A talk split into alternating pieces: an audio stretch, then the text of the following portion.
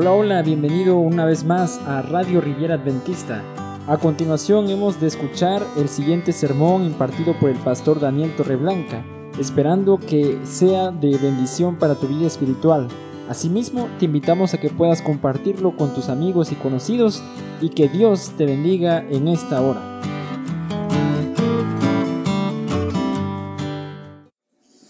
Me han pedido hacer una oración especial. Pero yo me he atrevido a contar una pequeña historia antes de hacer la oración especial.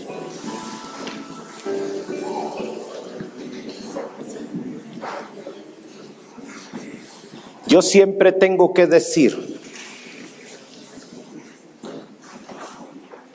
que Dios a los estudiantes de teología nos prepara académicamente en la universidad, pero que muchos necesitamos otra preparación extra. Para mí, Dios me preparó cuatro años en la universidad y dos años en la selva hasta que me usara a muchos de los muchachos Dios los prepara cuatro años en la universidad y los va a preparar otro tanto en el crisol de la vida hasta que estén listos para ir en el nombre de Jehová. Algunos Dios los va a preparar colportando seis años siete años antes de salir de la universidad, porque Dios los necesita afinados, listos. No los necesita como están, Dios los necesita listos. Recuerdo, era como mi tercer año de ministerio, cuando sonó el teléfono y contesté el teléfono. Bueno, pastor, hay un problema aquí, es un problema serio. Eh, eh, diga hermano, ¿qué pasa? Pastor, hay un hermano que está endemoniado, venga, corra. Tenía 23 años, 24 años. Y yo dije, ¿qué voy a hacer? ¿Qué voy a hacer? Hay un endemoniado, me están hablando los hermanos, ¿qué voy a hacer?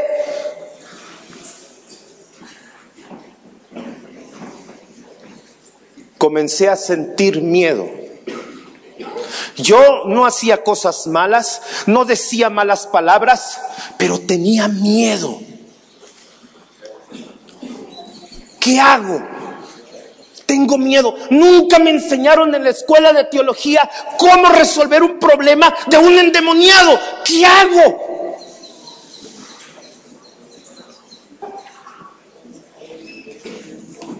Doblé mis rodillas y comencé a orar. Señor, por favor, dime qué hago.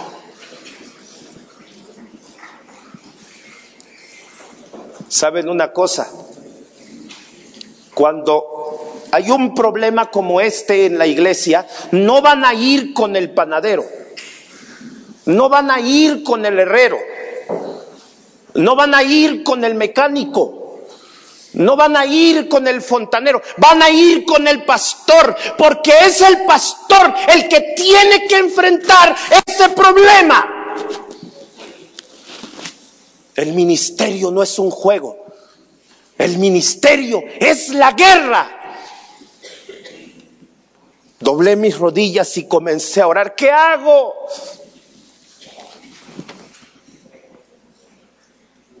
Y sin paz en mi corazón abrí un librito que se llama El Camino a Cristo. Y comencé a leer. En el camino a Cristo encontré una cita parafraseando. El enemigo puede decir, tú eres un pecador. Eres un pecador que no mereces nada. Y cuando el enemigo te diga, eres un pecador, tú dile, es verdad, yo soy un pecador, pero he sido comprado y lavado con la sangre de Cristo y tú no tienes más potestad sobre mí. Después de haber leído la cita, volví a orar, me levanté y fui en el nombre de Dios. Y Dios me usó por su amor y por su misericordia. Muchachos, estudiantes de teología, cuando ustedes salgan al campo, van a ir a la guerra, asegúrense de una cosa, no importa si no son muy buenos predicando. No importa si se les traba la lengua y se les lengua la traba. No importa si no saben dirigir una junta. No importa si no saben dónde va el triángulo de los conquistadores. Asegúrense de una cosa. Asegúrense de que Dios vaya con ustedes. De que Jehová esté a su lado y Dios los usará para su honra y para su gloria. Quiero invitar a los de tercer año que vengan aquí conmigo, por favor.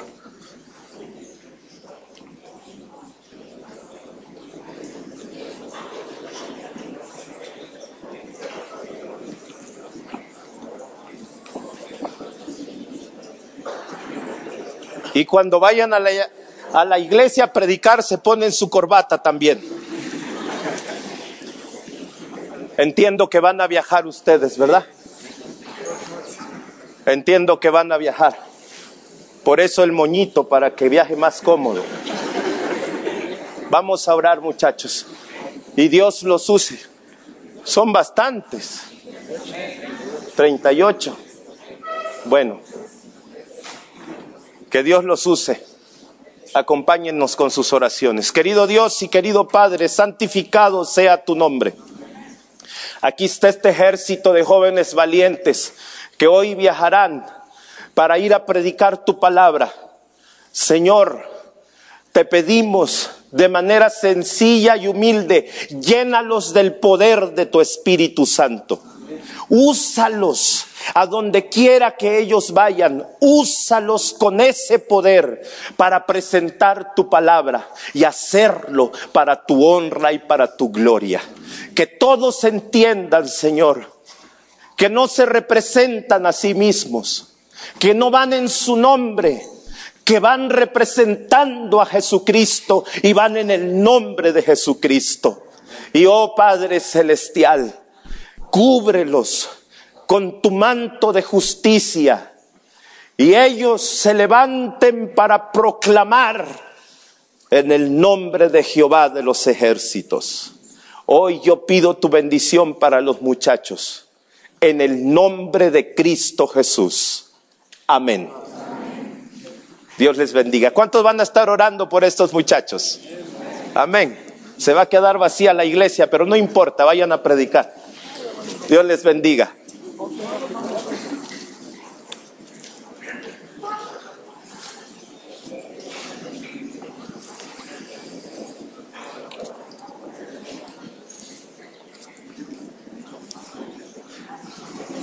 Estaba en una tienda departamental, una de esas tiendas muy bonitas. ¿Han visto esas tiendas departamentales muy bonitas?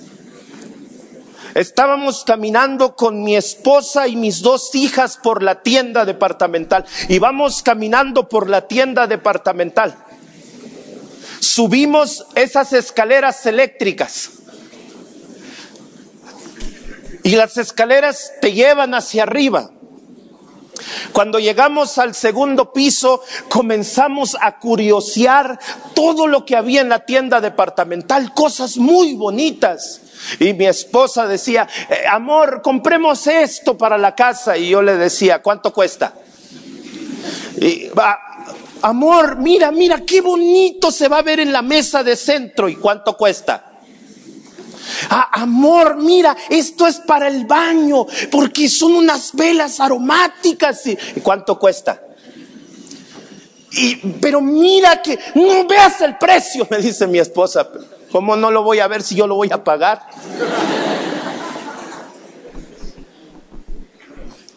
Mi hija menor es inquieta, muy inquieta.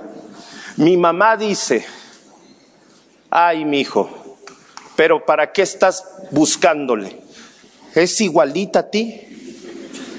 Ay, mamá, ¿cómo vas a decir eso?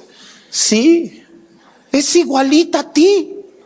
Ay, mamá, por favor, ayúdame. Ay, mi hijo, un día estaban ahí en una reunión, estamos, ay, mi hijo, si tú a los dos años gateando te subiste a la azotea. Ay, mamá, ¿cómo me voy a subir gateando? Gateando te subiste y estabas en la orillita. Y tu papá se quedó abajo y dice, súbele, Emma, súbele. Y si se cae el niño, acá lo cacho. ¿Qué le vas a pedir a la pobre criatura? ¿Qué le puedes pedir? La trae en sus genes. Mi hijita pobrecita es inquieta. No puede estar quieta. Es inquieta, es un huracán, es una tormenta, es una revolución. A veces me da ganas de sedarla.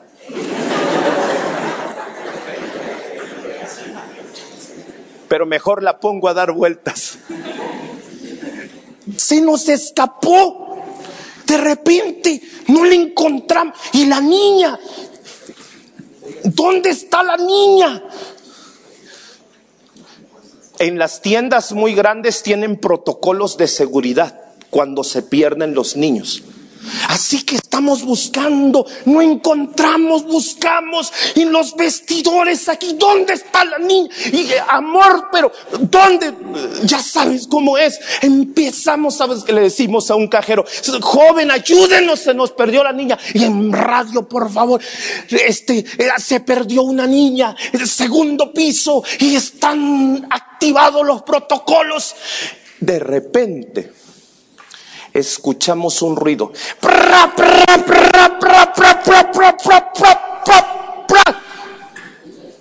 Unas tazas finas.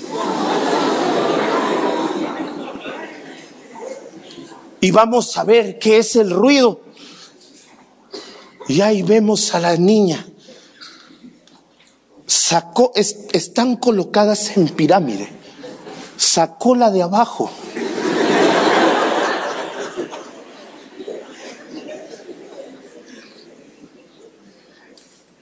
los cajeros, las que despachan, la gente de bien que está ahí, todos están boquiabiertos.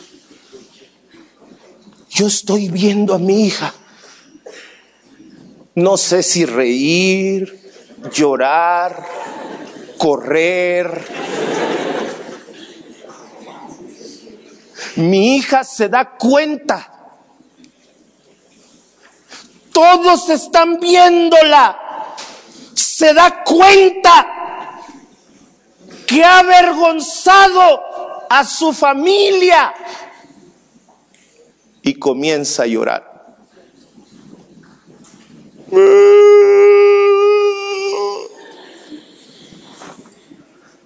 Me conmueve. Le doy un abrazo y le digo al cajero, ¿cuánto es?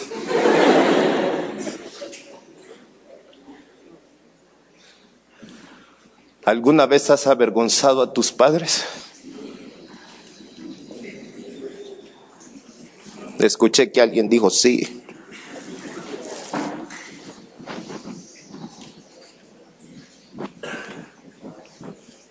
Esta historia del capítulo 15 del Evangelio de San Lucas es una historia de vergüenza. Es una historia donde todo lo que sucede es una vergüenza. La palabra de Dios dice desde el versículo 11 en adelante que un padre tenía dos hijos. Pero el menor de ellos le dijo a su papá, papá, ya no quiero nada contigo. Ya no quiero estar en tu casa. Ya no quiero tus reglas, ya no quiero tu amparo, ya no quiero tu cobija, ya no quiero nada. Dame la parte de la herencia que me corresponde. ¿Cómo? ¿Cuándo se ha visto que un hijo le pida a su padre herencia? Lo que este muchacho le está diciendo a su padre es, te quiero ver muerto. Dame la herencia porque yo prefiero que estés muerto. Lo que el hijo está haciendo es una vergüenza. ¿Y sabes qué se merece ese chamaco? dos cachetadas, cinco cinturonazos y raparle el coco.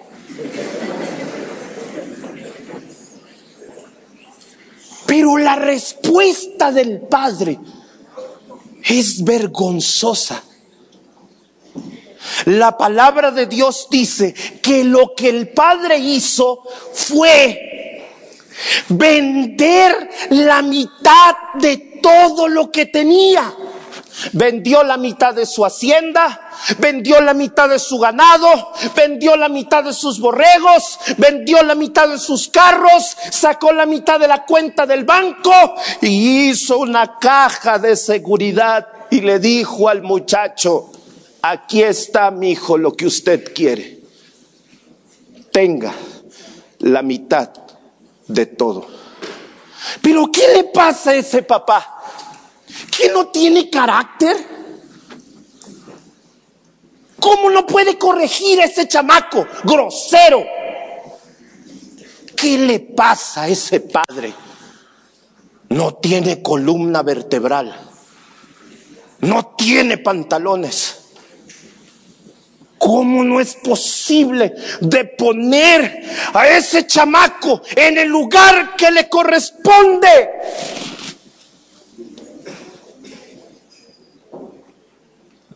La maestra que me dio terapia en clases se hubiera enojado. Si hubiera enojado. Así no se resuelven los problemas.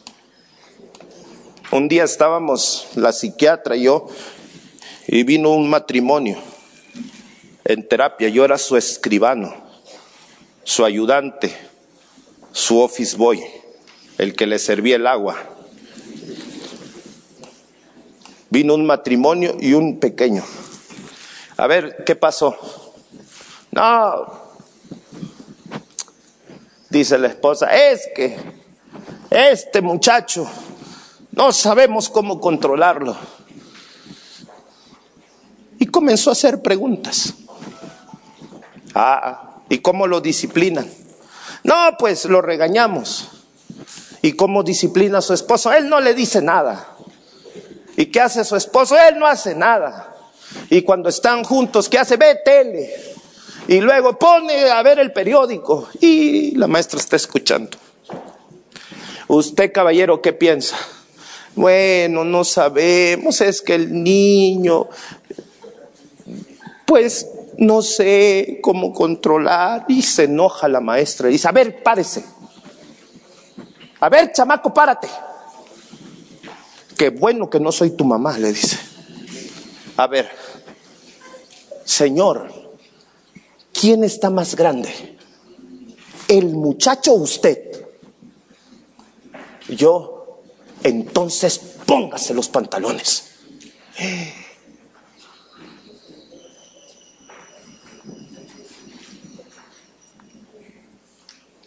No es posible que este padre no pueda corregir al hijo y le da la mitad de la herencia Le da la mitad de todos sus bienes, todo lo que ha construido. Años, años, años, años de trabajo y se los da.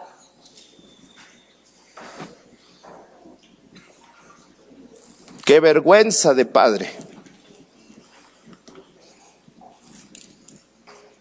Pero lo que sigue es peor. Agarra la plata el chamaco y dice la palabra de Dios que se va lejos a otro país. Y allá lejos malgasta fiestas, amigos, malgasta todo lo que su padre ha construido con esfuerzo y con trabajo y con sudor. Ahí anda de muy, muy invitador en las fiestas. Ahí anda de muy amigo en los antros. Ahí anda en la vida loca, de un lado para otro malgastando la herencia de su padre. El hijo mayor dice, se lo gastó con mujeres de la calle, gastándose el dinero de su padre con mujeres de la calle. Pero qué rebelión tan vergonzosa. ¿Cómo es posible que este chamaco no tenga un poquito un grano de mostaza de sabiduría? ¿Por qué no puso un negocio? Aunque se hubiera puesto un ciber. Un día un amigo de la prepa me dijo, hey, ¿qué haces? Le digo, soy pastor. Eres pastor, soy pastor, soy director de jóvenes. Él no era cristiano y me dice, ah, qué bueno que te fue bien en la vida. Yo me imagino que eso es irte bien en la vida. No, no me quejo, Dios me ha bendecido, me va bien en la vida. Tengo una esposa, dos nenas.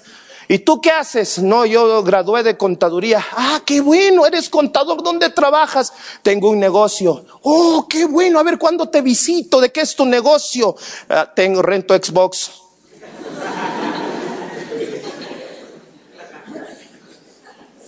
Aunque sea hubiera rentado Xbox.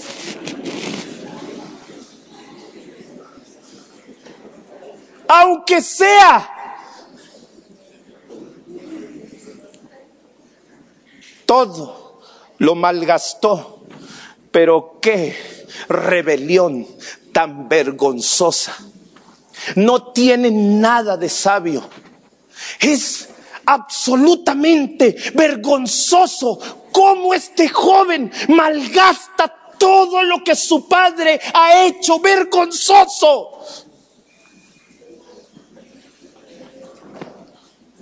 La palabra de Dios dice que un día comienza a acabarse todo lo que este joven tenía en la mano. Voy a hacer un paréntesis aquí. Jóvenes, jóvenes, escuchen por favor. Es muy fácil acabarse la herencia de papá. Nunca es suficiente la plata no pienses que vas a vivir con la herencia de papá, porque la plata se termina. Y escúchame esto, no te equivoques ni te confundas. Aunque tus padres no hayan sido los mejores padres del mundo, cuando todo termine, cuando ya no haya plata, cuando estemos enfermos, la única persona que va a estar a tu lado es Jesús y tus padres. Y absolutamente nadie más. No pienses que tus amigos van a estar allí. No pienses que esos que te llevan a la fiesta van a estar allí.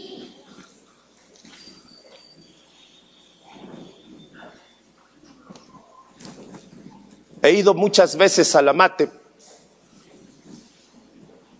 y un 31 de diciembre, fui a predicar a la cárcel. Recuerdo encontrar a un joven y cuando lo vi lo reconocí. ¿Qué estás haciendo aquí? Yo pensé que venía conmigo en los jóvenes de la iglesia que estábamos siguiendo a visitar. ¿Qué haces aquí? Yo no te vi en la lista.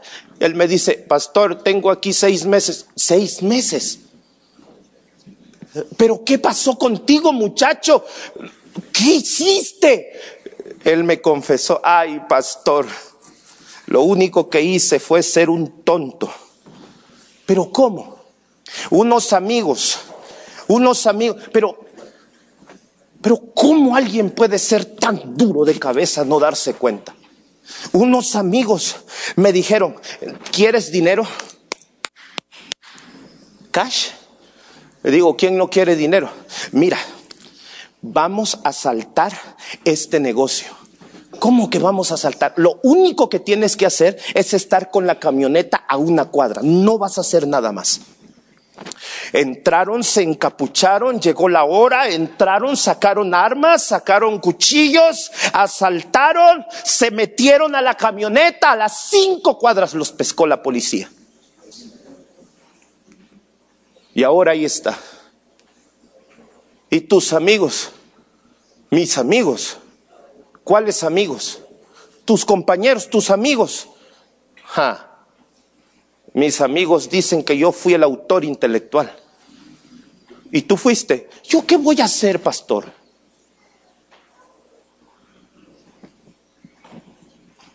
¿Sabe quién es el único que me visita?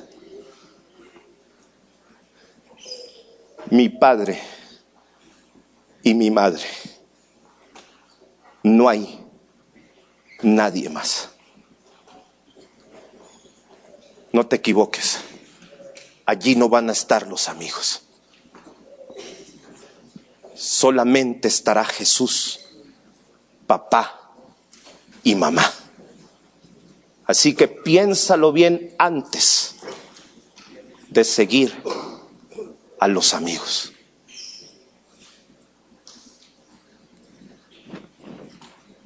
Un día ya no hay nada de plata se acabó la plata. Y de repente el joven dice, bueno, ya por seis meses los invité, ahora les toca invitar a ustedes. Oh, ¿yo por qué? Todos los amigos se fueron. Se quedó completamente solo. Y completamente solo se dio cuenta que no tenía ni siquiera para comer. Comenzó a pedir dinero. Comenzó a suplicar. Por favor, regáleme una moneda. No tengo para comer. Por favor, regáleme una tortilla. No tengo para comer. Por favor, regáleme un pan. La palabra de Dios dice que un hacendado iba pasando y cuando el joven lo vio, la Biblia dice, se arrimó al hacendado. La palabra griega que utiliza la Biblia es colajo, que significa pegar. Como cuando hay miel y una mosca se queda pegada. Este pobre muchacho está tan, tan en la miseria que cuando ve a alguien con buenos vestidos, se agarra de los vestidos como mosca. Por favor, me estoy muriendo de hambre. Por favor, deme un taco.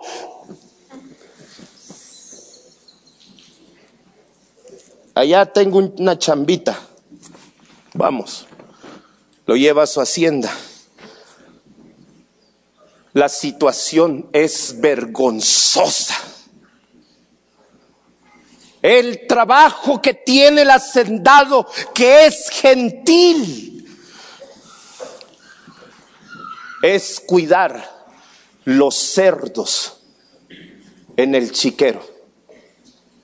Los judíos no solamente no comían cerdo, no tocaban cerdo, consideraban un animal impuro, sucio. Qué vergonzoso este joven cuidando los cerdos en el chiquero. Pero qué vergüenza, cuidando los cerdos en el chiquero. Tiene que ir al árbol de algarrobas. Las algarrobas son unas vainas como si fuera tamarindo. Tiene que ir al árbol, cortar las algarrobas, meterlas en, el, en el tambo, meterlas en la cubeta y llevar las algarrobas y darle las algarrobas a los cerdos. Las algarrobas no son comestibles. No es para que los hombres coman algarrobas. No son para comer. Pero cuando este pobre está dando algarrobas y los cerdos se avientan a comer las algarrobas y las comen con tanta hambre y tanta saciedad que él mismo desea comer las algarrobas que le tira a los cerdos. Pero qué vergüenza Aún lo que no es comestible desea comer. Está hundido en la miseria. Es el acto más vergonzoso para un judío. Es la situación más vergonzosa para un joven. Está hundido en la miseria y en la vergüenza.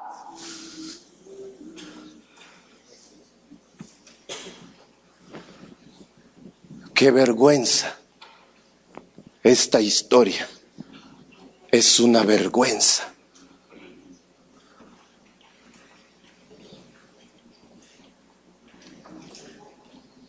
Mientras está ahí, ¿qué estoy haciendo aquí? Tengo hambre, estoy cuidando los cerdos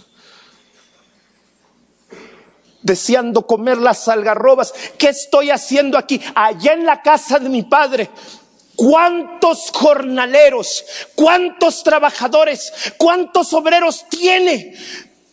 ¿Cuántos están cuidando las vacas en la casa de mi padre? Y ellos comen bien, tienen una casa bien, se acuestan en su cama bien. Y yo aquí estoy perdido me levantaré e iré donde mi padre y le diré, Padre, ya no tengo la herencia, perdón. Hazme uno de tus jornaleros, págame el salario mínimo. Yo te voy a pagar trabajando todo lo que perdí.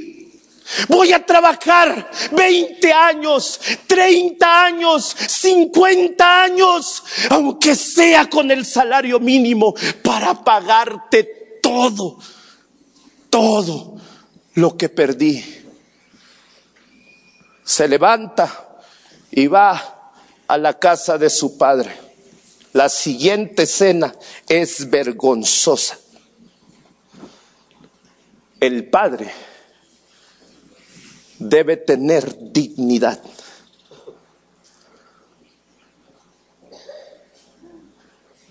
Pero ¿sabes lo que hace el Padre? Todos los días sale a ver el horizonte. ¿Qué pasa con el patrón? ¿Por qué ve tanto al camino? ¿Qué pasa con el patrón? ¿Por qué todos los días ve al camino. Pero ¿qué pasa con el patrón? ¿Por qué está viendo el camino? Un día el patrón ve venir a un indigente vagabundo con los pelos enmarañados de suciedad, con las ropas sucias y malolientes a cerdo, con los pies descalzos, con las manos sucias. Y cuando el padre ve venir al vagabundo miserable,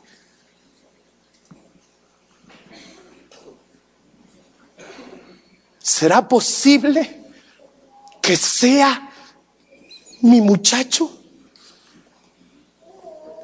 ¿Será posible que sea mi niño? Los nobles usaban una bata como ropa interior, otra túnica y algunos una capa. La primera bata se llama lo que cubre tu desnudez, tu vergüenza. Y el padre al ver al hijo, dice la Biblia, corrió, corrió, corrió. Algunos comentadores bíblicos dicen que la palabra griega es corrió a toda prisa, corrió. Pero ¿quién puede correr con la bata?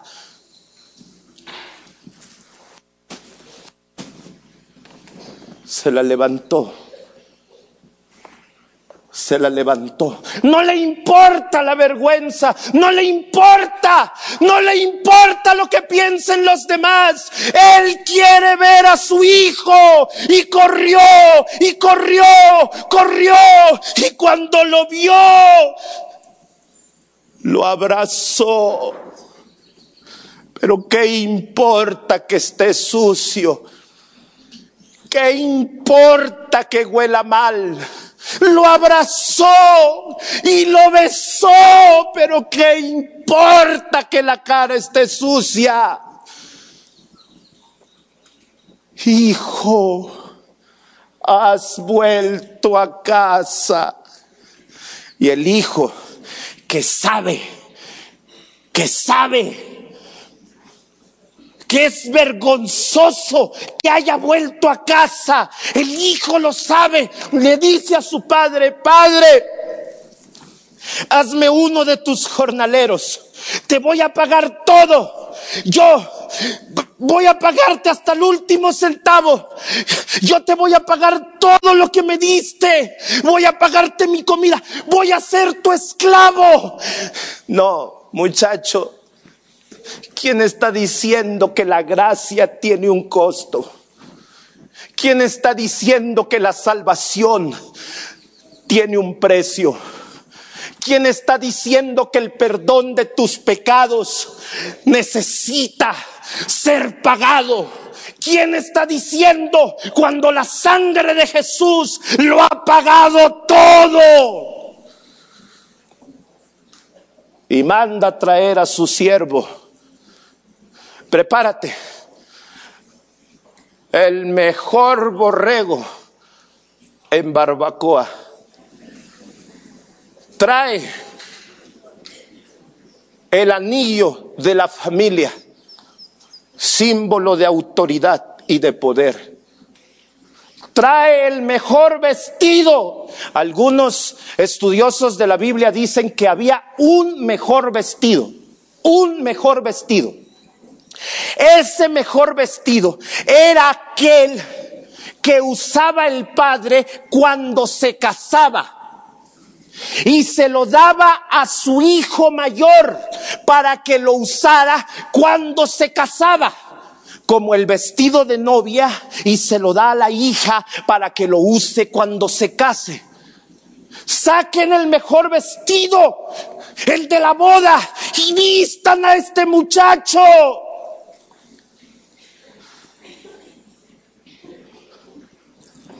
El hijo mayor recibe la noticia. Tu hermano volvió y tu padre ha hecho fiesta. Fiesta. No, él no se merece una fiesta, él se merece un castigo. ¿Cómo van a hacer fiesta? Él merece un castigo, Él no merece una fiesta, Él merece una reprensión. Es vergonzoso como mi padre actúa. Es vergonzoso como mi padre resuelve el problema del pecado. Así no se hacen las cosas. Queridos muchachos, es vergonzoso lo que pasó en esta historia. Pero escúchenme bien esta noche. Es más vergonzoso lo que ocurrió en la cruz del Calvario. La palabra de Dios dice en el segundo libro a los Corintios capítulo 5 versículo 21, el que no conoció pecado, por nosotros se hizo pecado para que nosotros fuéramos justicia de Dios en él. El que no conoció pecado se hizo pecado para que tú fueras salvo. San Juan capítulo 3 versículo 16 lo dice de esta manera. De tal manera amó Dios al mundo que dio a su único hijo para que todo aquel que en él crea no se pierda, mas tenga la vida eterna. La sierva de Dios dice, la historia del hijo pródigo demuestra el gran amor de Dios por el pecador. Dios te ama y no escatimó en dar a su hijo, avergonzar a su hijo, morir en una cruz, avergonzado porque te ama. Dios te ama y no le importó pasar vergüenza porque te ama. A veces me da un poquito de calor ver que algunos son cobardes en aceptar a Jesús. Y no lo digo por nadie. Un día fui a visitar a un caballero.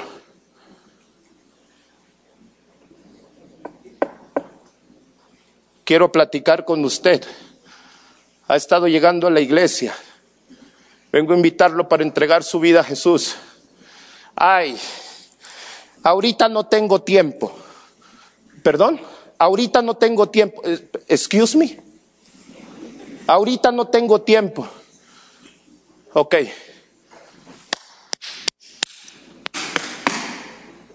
El reino de los cielos es para los valientes.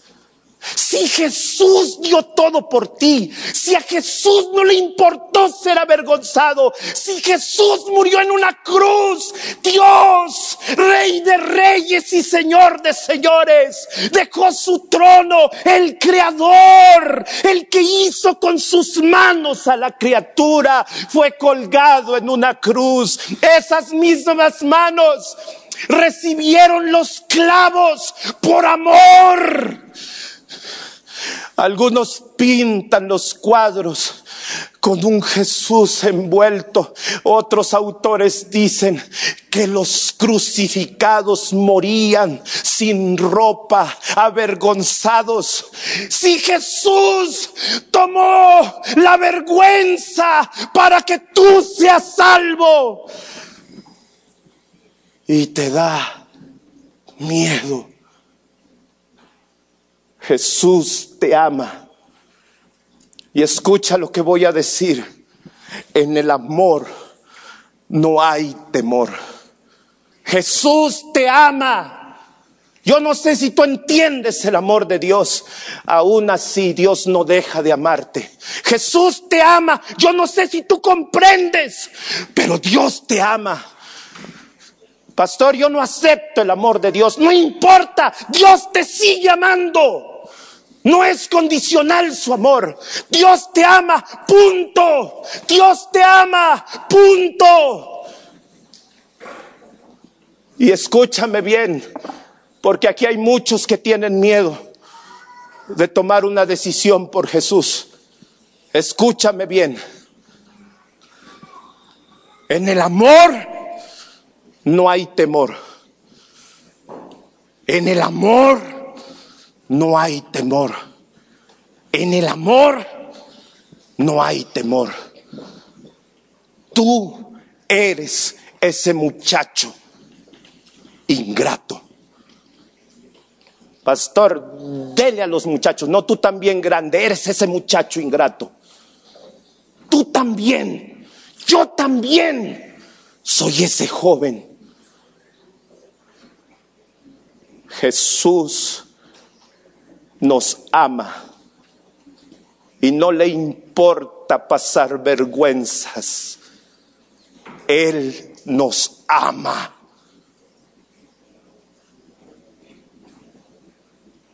Mi niña, chaparrito, ¿me puedes alcanzar esa silla? Mi niña, Gabriela, no se burlen, él y yo somos amigos. Gracias. Mi hija Gabriela tuvo un periodo complicado porque nació al año de mi hija Daniela y muchas veces la descuidábamos por estar con la mayor Mientras la mayor recibía todos los cuidados, ella se quedaba llorando allí, allí, allí, allí. Creció con una aversión al ruido. Le daba miedo el ruido. Nos dimos cuenta que la licuadora la ponía mal. Cuando mi esposa Prendía la licuadora siendo ella una pequeña apenas caminando. Comenzaba a gritar, no, no, no. Y lloraba. Así que mi esposa me decía, ¿sabes qué? Voy a prender la licuadora. Llévate la niña. Ahí me la llevaba para, para afuera, dos, tres cuadras, caminando y luego regresábamos. Ya se licuaron los tomates, las cebollas, el chile para la salsa. Y luego mi esposa decía, voy a licuar, me la llevaba. Voy a licuar, me la llevaba. Un día mi esposa me dijo, voy a licuar, pero no puedo sacarla. Bueno, voy a licuar. Yo me senté en la silla, puse a mi hija en mis piernas, le puse mis brazos. Y le dije, mamita, mamá va a prender la licuadora, no tengas miedo, yo estoy contigo. Mi esposa prendió la licuadora y cuando la niña escuchó el ruido comenzó a temblar. Yo sentí su cuerpecito temblando y con mis manos la apretaba diciéndole, aquí estoy mami, yo te amo, no tengas miedo. Ella comenzó, pero papá, Ah, yo estoy contigo. Eso lo hicimos por varias ocasiones. Un día mi esposa prendió la licuadora sin avisar. La niña comenzó a temblar, pero cuando la niña quiso gritar, me quedó viendo. Y cuando ella me quedó viendo y yo la vi, con mis ojos yo le dije, mami, yo estoy contigo, yo te amo. Al ver mis ojos, ella se volteó y siguió jugando. Amor no hay temor. En el amor no hay temor. En el amor no hay temor. A veces mi niña se levanta en la madrugada, se acuesta junto a mí, ella tiene su cama, se acuesta junto a mí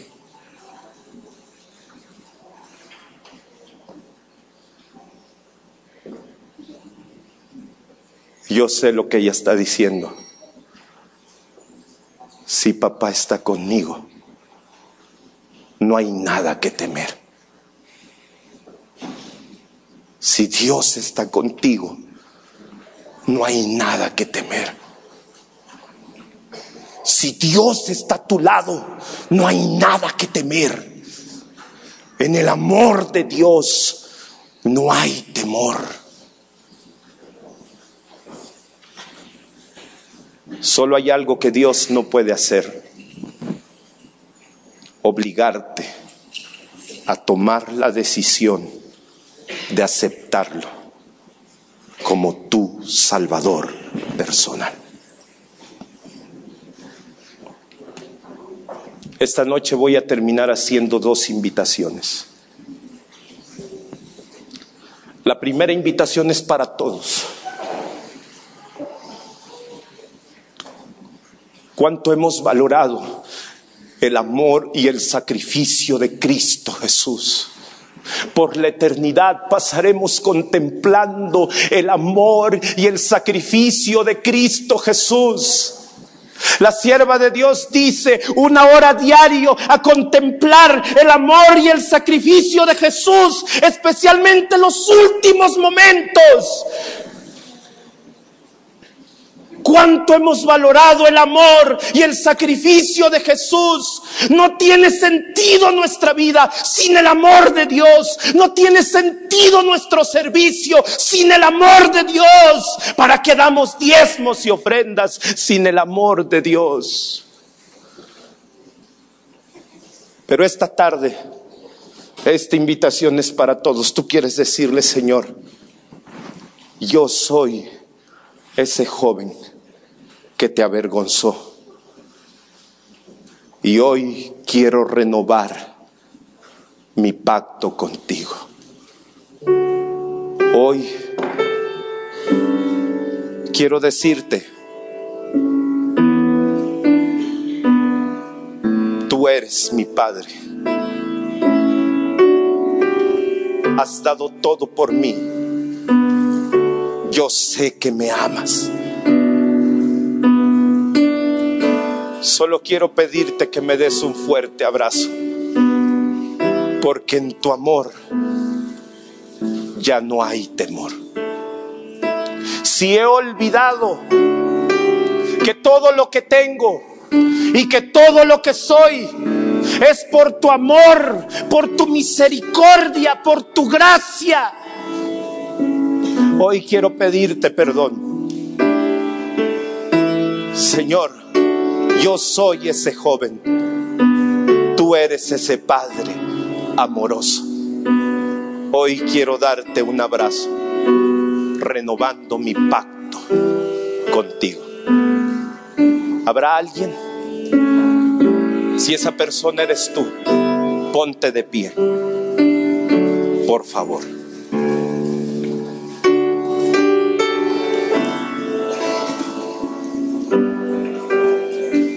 Voy a terminar con otra invitación. Y esta invitación no es para todos. Un día me confundieron los diáconos, pensé que pasaban al llamado. Esta invitación no es para todos.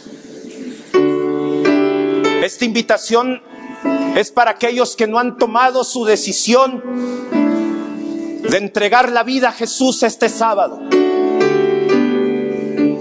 No me importa si solo pasa uno, no me importa si no pasa nadie. Pero es mi obligación y mi privilegio hacerte la invitación. ¿Quieres entregar tu vida a Jesús? Y este sábado quieres sellar tu pacto de amor con Él a través del bautizo. Si tú eres esa persona, deja tu lugar y ven aquí conmigo. ¿Puedo esperar por lo menos dos personas esta noche? Si tú has pasado, ya no vengas. Si durante la semana tú has pasado, tú ya hiciste tu pacto, tú ya pasaste diciendo, yo quiero bautizarme, ya no vengas. Pero si no has pasado y hoy quieres sellar tu pacto, no me digas que tengas miedo. Solo los valientes arrebatan el reino de los cielos. Ven aquí conmigo. ¿Quién es el primer valiente esta noche? ¿Habrá algún joven? ¿Alguna señorita? Algún miembro de la comunidad, algún adulto, algún menorcito no ha tomado su decisión, pero hoy quiere sellar su pacto de amor. Hoy en el amor ya no hay más temor. En el amor de Dios no hay temor. Si esa persona eres tú, ven, deja tu lugar y ven aquí conmigo. Yo no puedo tardar mucho. ¿Quién es el primer valiente? Alguien me dijo esta semana, yo he sentido la presencia de Dios, pero no puedo. Eres tú el que no puedes, la que no puede. Ríndete hoy a Jesús. ¿Quién es el primer valiente que está escuchando la voz de Dios?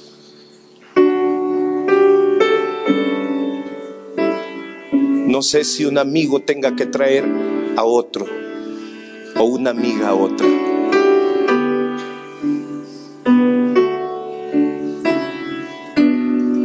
Yo tengo que hacer la oración. ¿Cuántas veces, muchachos, hermanos, cuántas veces me han dicho, si tú hubieras insistido un poco más, no puedo insistir más. Jesús puede esperar, yo tengo que terminar. Pero estoy seguro que hay dos personas a quien Dios ha hablado a su corazón.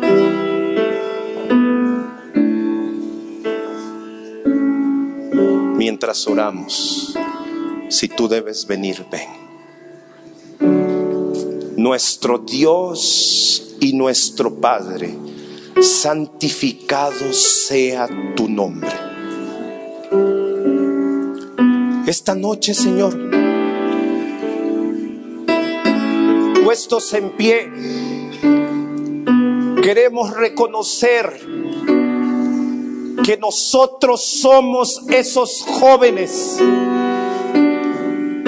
ese pródigo que un día se fue de casa, que malgastó lo que tenía. Queremos reconocer que somos nosotros quienes te avergonzamos. Pero también queremos reconocer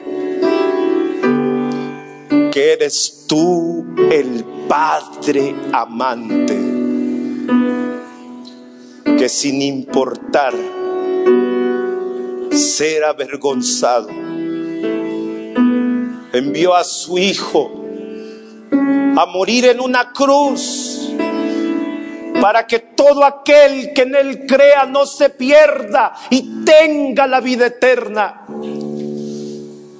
Querido Padre, hoy queremos decir, perdona nuestros pecados. Si nuestros ojos han estado en otro lugar, perdónalos.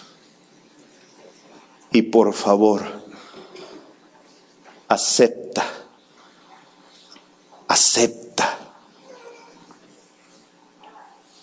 esas manos, Señor, sucias, ese cuerpo maltrecho.